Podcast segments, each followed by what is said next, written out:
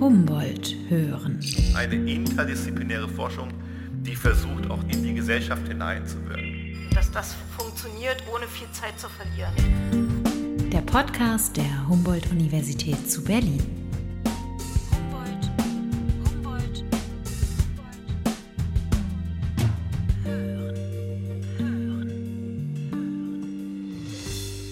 Haben ja viele Leute immer gefragt, ja, sind Sie denn da nicht zu befangen?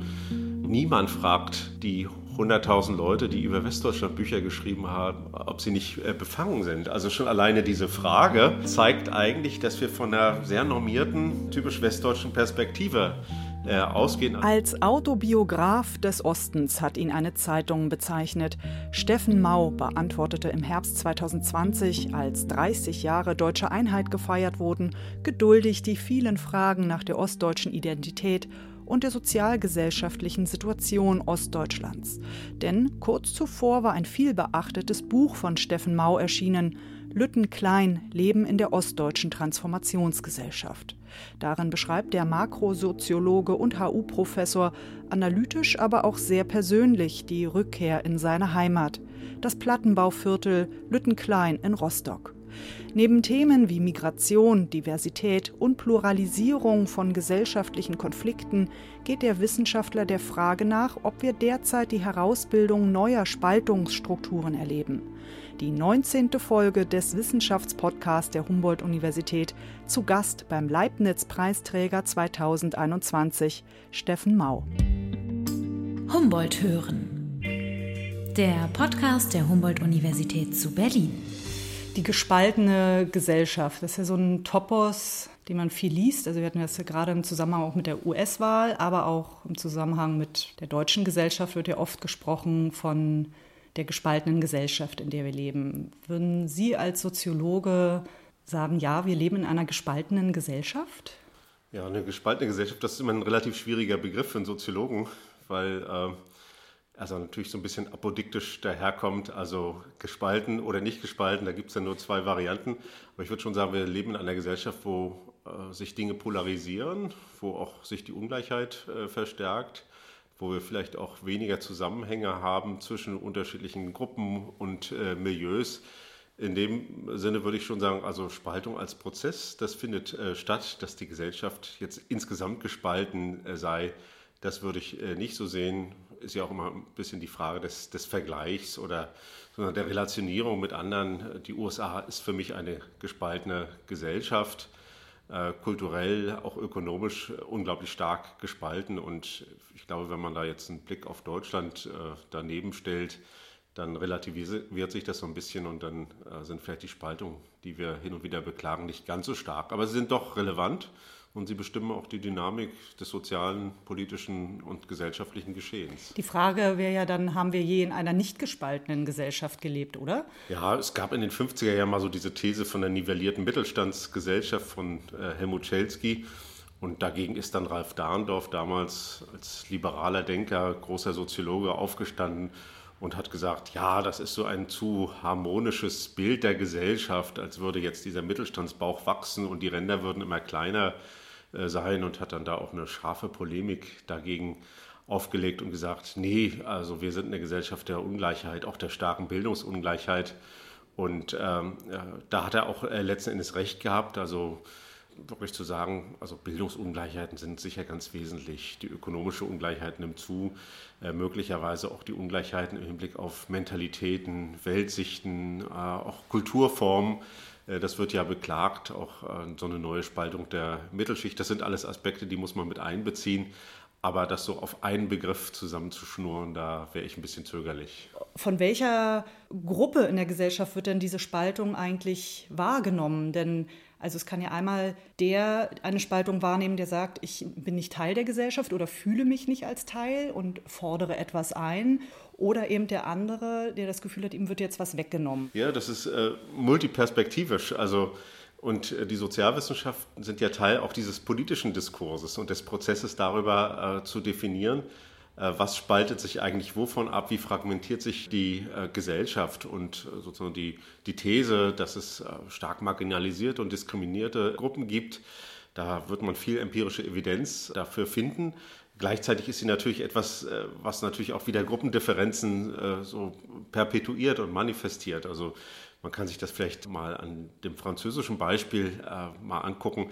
Da hat die Gesellschaft lange gesagt, wir sind alle Franzosen. Es gibt eigentlich keine Unterschiede. Und in den Statistiken, in den Erhebungen in Frankreich wurde auch kein Unterschied gemacht zwischen Menschen, die jetzt aus den Maghreb-Staaten gekommen sind, äh, Menschen mit Migrationshintergrund, Einwanderer und Franzosen. Das heißt, die Ungleichheit wurde eigentlich unsichtbar gemacht, auch diese ethnische Ungleichheit.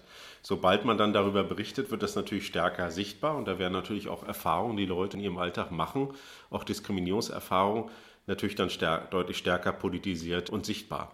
Die Gesellschaft ist letztendlich ein dynamisches auch äh, Spiel um Aufmerksamkeiten, um Status. Es ist ein fortwährender Wettbewerb und da hat man natürlich immer einen Konflikt zwischen Arrivierten, die bisher auch die Spielregeln bestimmt haben, die nicht nur besser ausgestattet waren, sondern auch gesagt haben, wie es eigentlich laufen soll, und anderen, die nicht nur Ressourcen haben wollen, sondern vielleicht auch die Spielregeln mitbestimmen wollen. Und das ist, glaube ich, ein ganz grundlegender äh, Konflikt, der aber historisch auch schon immer da war. Also es gab natürlich immer äh, Gruppen, die sich emanzipieren wollten, die der, eine Position der Benachteiligung verlassen wollten, die Rechte eingeklagt haben, ob das jetzt das Wahlrecht ist äh, und andere Dinge. Also das ist, glaube ich, auch ein Motor des Fortschritts. Deswegen würde ich das auch nicht unbedingt dramatisieren, sondern ich würde sagen, das ist auch eine, ein Stück von Normalität. Die alten Klassen- und Verteilungskonflikte haben sich nicht aufgelöst, sagt der Soziologe. Im Gegenteil. Die Schere der Vermögensungleichheit zum Beispiel habe sich in den vergangenen 30 Jahren weiter geöffnet. Steffen Mau beobachtet zudem eine Auffächerung der Ungleichheiten. Neue Konfliktfelder sind hinzugekommen. Also zum Beispiel die Frage der Migration, ich nenne das Innen-Außen-Ungleichheiten. Also wer darf eigentlich in diesen Mitgliedschaftsraum hinein? Wer darf äh, sozusagen hat Zugang zum Territorium, Zugang zur Staatsbürgerschaft oder dem, was man Leitkultur nennt? Das ist ja auch äh, etwas, was mit einem großen Fragezeichen äh, versehen ist und immer wieder Debatten aufwirft. Und das sind natürlich dann Neuordnungen des Gesellschaftlichen. Wo sind eigentlich die Grenzen der, der Mitgliedschaft und wer darf eigentlich gleichberechtigt teilhaben? Dann gibt es etwas anderes, was äh, ich jetzt immer via-sie-Ungleichheiten genannt habe. Das sind so Ungleichheiten, die beziehen sich auf Leute, die eigentlich schon hier sind, die eigentlich Teil der Gemeinschaft äh, sind, äh, aber Menschen, die eben nicht sozusagen normierten Lebensstil haben, andere sexuelle Orientierung, äh, äh, Transpersonen, äh, die jetzt sagen, ja, aufgrund meiner individuellen Eigenschaften fühle ich mich eigentlich in dieser Mehrheitsgesellschaft oder in dieser dominanten Gesellschaft nicht hinreichend äh, anerkannt. Mir werden bestimmte Rechte vorenthalten äh, und äh, ob das jetzt ja, Eheschließung für Homosexuelle ist, Adoptionsrecht und andere Dinge. Und dann kämpft man darum. Das ist sozusagen auch eine neue Ungleichheitsform. Wir sagen ja häufig dazu ja, identitätspolitische äh, Konflikte. Und dann haben wir sicher einen ganz wesentliche, äh, wesentlichen Konflikt, der hat eine zeitliche Dimension. Das ist, äh, also Fridays for Future ist da äh, wahrscheinlich der wichtigste Akteur. Das ist die Frage der Nachhaltigkeit, der ökologischen Lebensweise, auch der Gerechtigkeit zwischen den Generationen. Und so würde ich schon sagen, hat sich so ausgehend von diesem doch sehr einfachen vertikalen Ungleichheitsmodell, hat sich doch die ganze Ungleichheitsstruktur sehr stark aufgefächert. Und so ist das ganze Bild nicht mehr ganz so übersichtlich, viel dynamischer und viel komplexer und auch schwerer vorherzusagen natürlich, wohin sich das entwickeln wird. Haben Sie das als Soziologe voraussehen können? Denn also Fridays for Future oder auch die Debatte um eine gendergerechte Sprache ist ja in der öffentlichen Wahrnehmung zumindest relativ jung.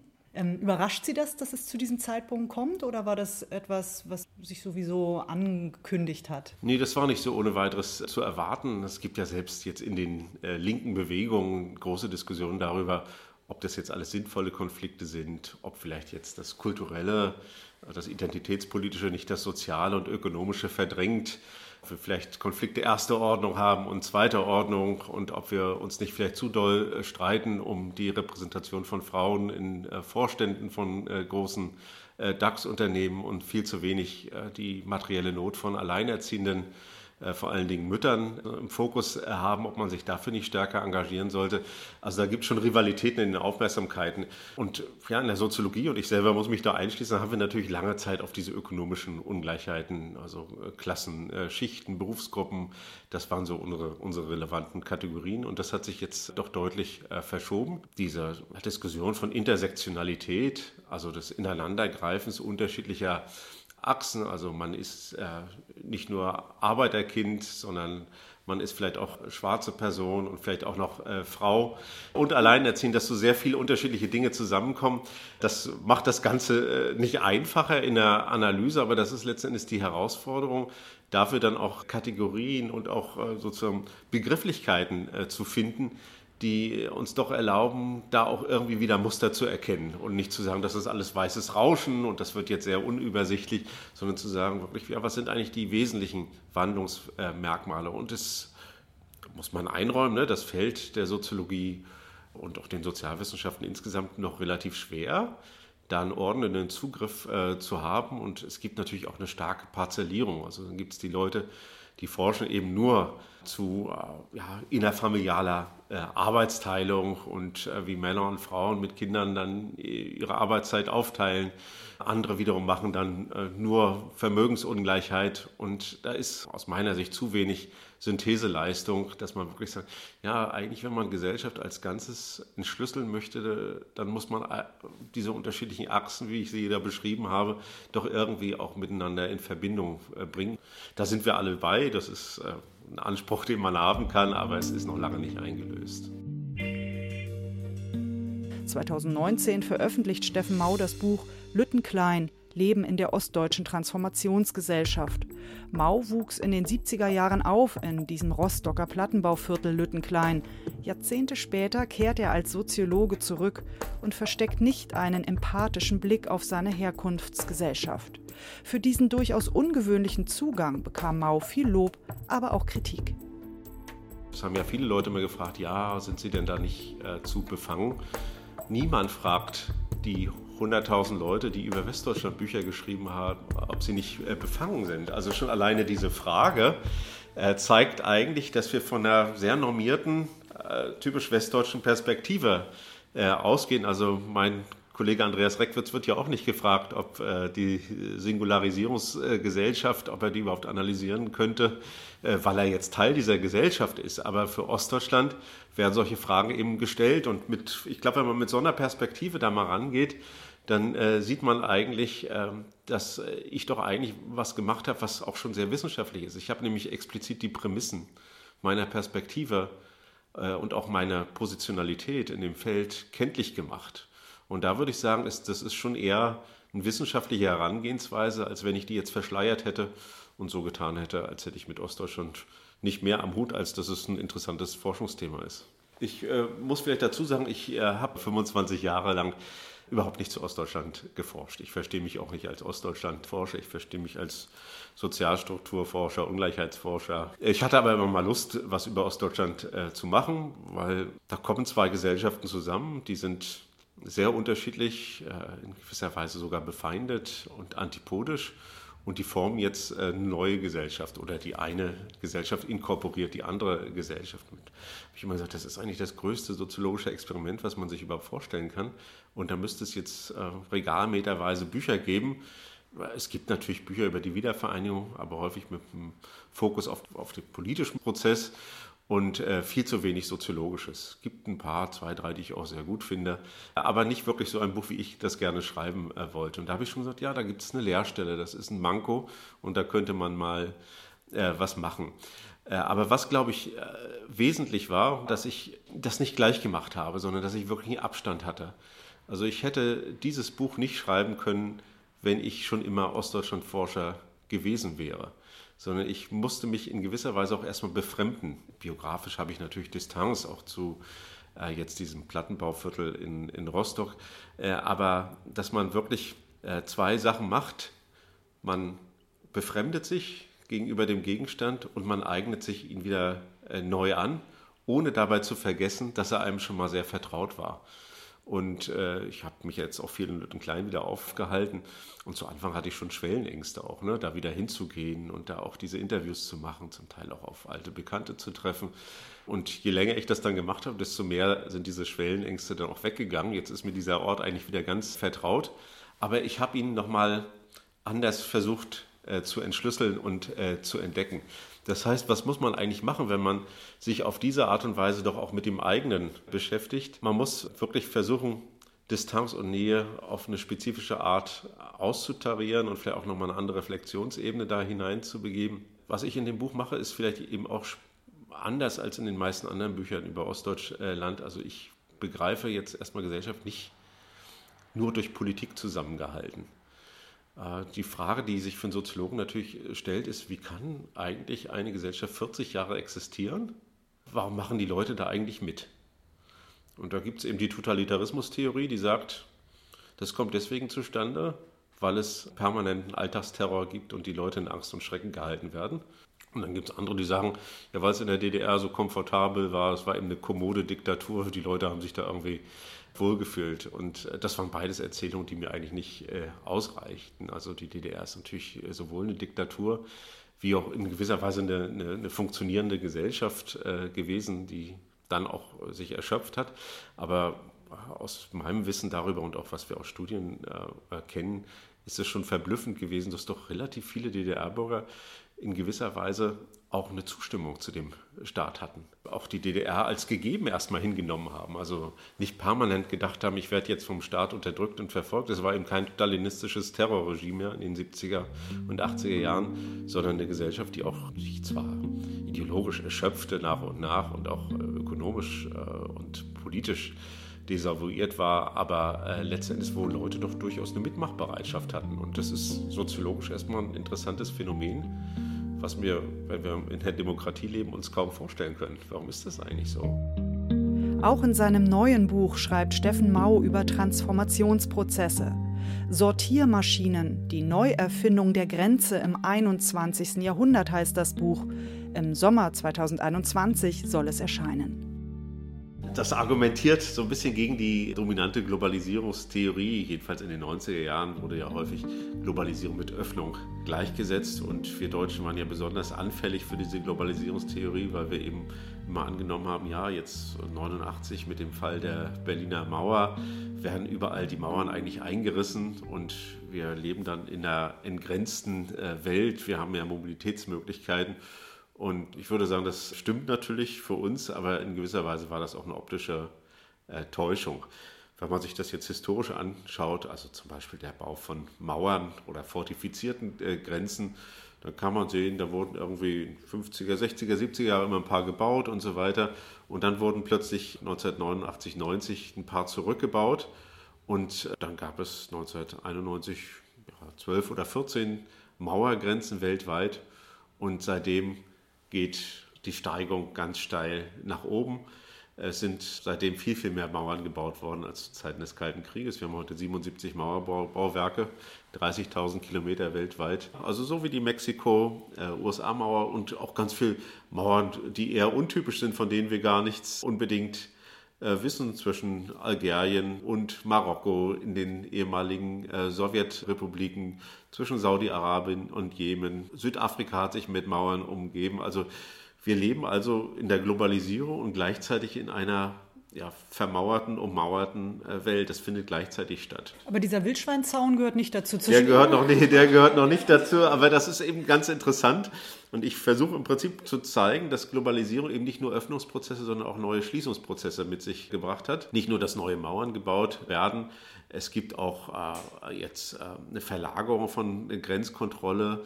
Heute wird eben die deutsche Grenze nicht mehr nur hinter Dresden oder hinter München bewacht, sondern da ist sie eben abgebaut, sondern in der Subsahara oder in Nordafrika, weil dort die EU eben über ihr Grenz- und Migrationsmanagement die Länder beauftragt, auch finanziell, personell ausstattet, um dann Migrationsrouten abzudichten.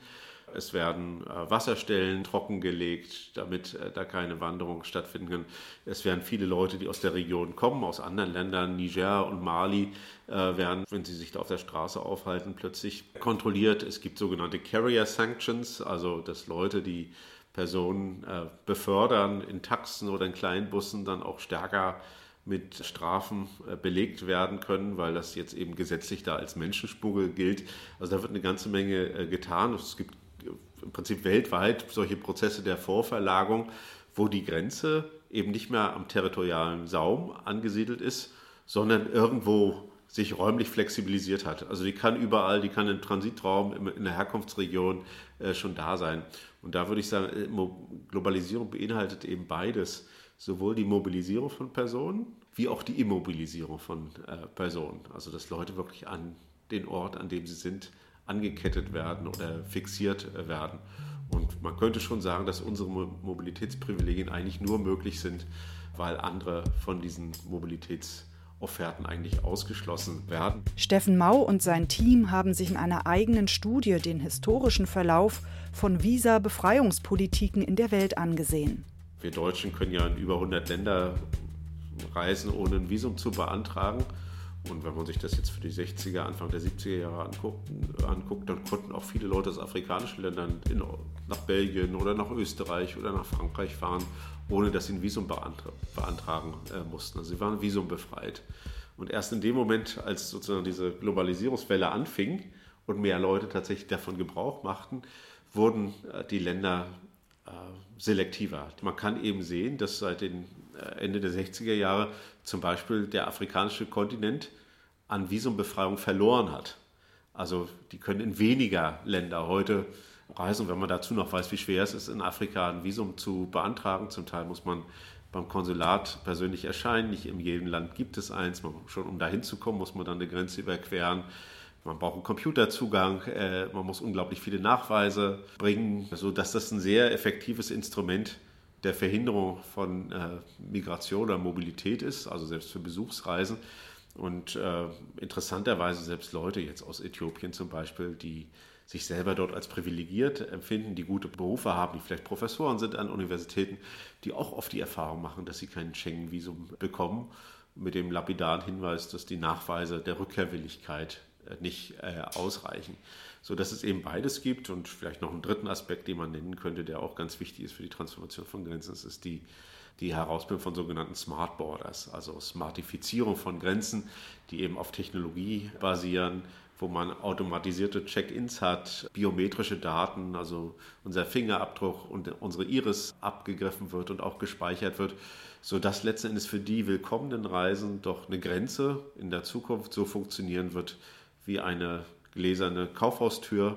Sobald man da hingeht, dann öffnet sich das, hinter einem schließt es sich wieder, weil heute ist es nicht mehr so, dass man an die Grenze kommt und der Grenzbeamte vergleicht jetzt hier das Dokument mit der Person, die vor ihm steht, sondern heute kennt die Grenze einen schon, weil darunter eben Datenbanken und große Speicher liegen. Und in Zukunft, wenn man dann die Person biometrisch ein eindeutig identifizieren kann, dann kann man natürlich immer den individuellen Körper, die Person, die da durchläuft, mit diesen Daten Informationen verknüpfen und wenn sie dann ein vertrauenswürdiger Reisender sind, Trusted Traveler heißt es, dann kann man eben einfach so durchgehen, hat globale Mobilitätsmöglichkeiten und wenn sie das nicht sind, dann äh, werden sie eben ausgeschlossen, brauchen das dann gar nicht zu versuchen. Das sind so Entwicklungen, wo man schon sagen kann, ja, letzten Endes wird irgendwann mal das Gesicht der Passport sein.